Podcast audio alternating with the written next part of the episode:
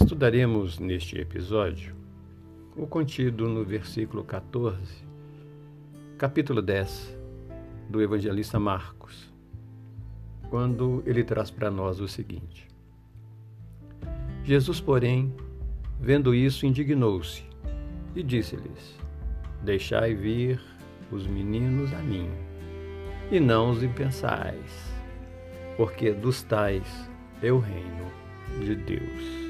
Meditemos.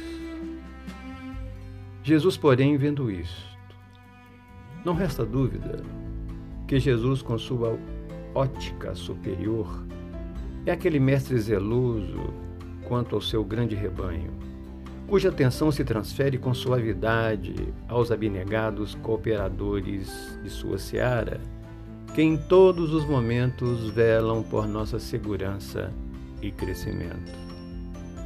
Sua visão canaliza envolvimento vibratório e caracteres que podem suprir as necessidades que se acham presentes em toda criatura e no ambiente em que se ajusta.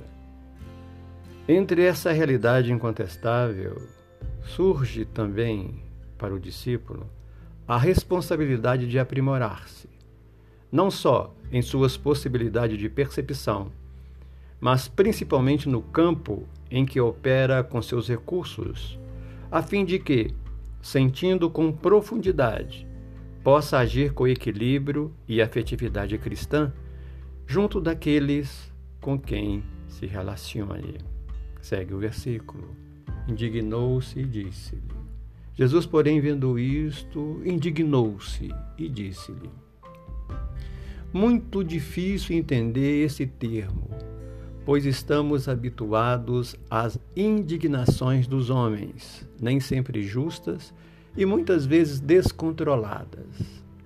A falta de outra maneira de escrever, o vocábulo, quer registrar a reação do filho de Maria pelas dificuldades estabelecidas pelos próprios apóstolos e discípulos, quando eles deveriam ser os primeiros a cooperar. É o caso de nos perguntarmos como temos agido? O mestre não se limitou à reação e logo esclareceu: Deixai vir os meninos a mim. O imperativo, deixai vir, torna-se valiosa lembrança aos matriculados na escola da redenção espiritual.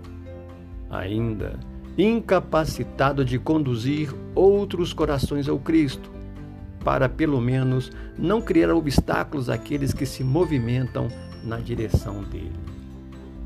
Não resta dúvida que todos se encaminham para sua área mais próxima. No entanto, movimentando-nos de modo resoluto, não somente seguimos o curso da evolução, oferecemos também firmes indicativas aos que nos observam. E segue o versículo. Jesus, porém, vendo isto, indignou-se e disse-lhes: Deixai vir os meninos a mim, e não os impeçais.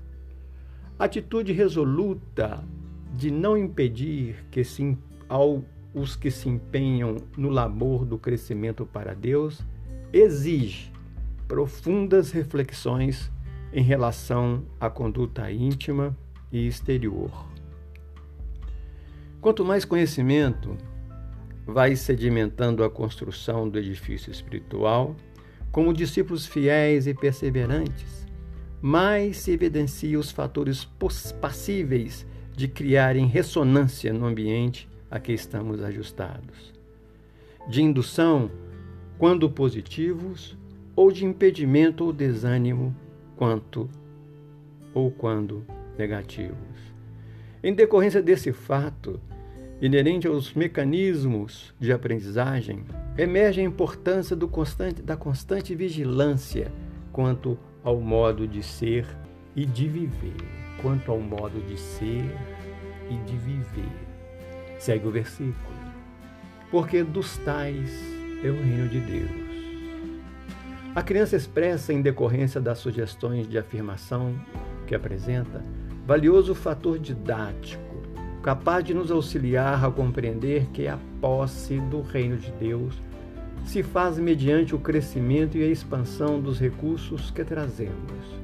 No entanto, para que se direcione de modo claro e construtivo, sem estigmas das cristalizações e das marcas inferiores da nossa personalidade, faz mistério a adoção da modéstia e da simplicidade, características intrínsecas no período infantil que podem garantir de modo gradativo o alcance do reino de Deus em sua feição de paz e harmonia. Lucas, no seu capítulo 17, versículo 20 e 21, traz para nós. E interrogado pelos fariseus sobre quando havia de vir o reino de Deus, respondeu-lhes e disse: O reino de Deus não vem com aparência exterior, nem dirão: Ei-lo aqui ou ei-lo ali, porque eis que o reino de Deus está entre vós. E Paulo, na carta aos Romanos, no capítulo 14, versículo 17, fala para nós: O reino de Deus está dentro de vós, conforme a versão católica de Figueiredo. Porque o reino de Deus não é comida nem bebida, mas justiça e paz, alegria no Espírito Santo. Que possamos meditar sobre os ensinamentos.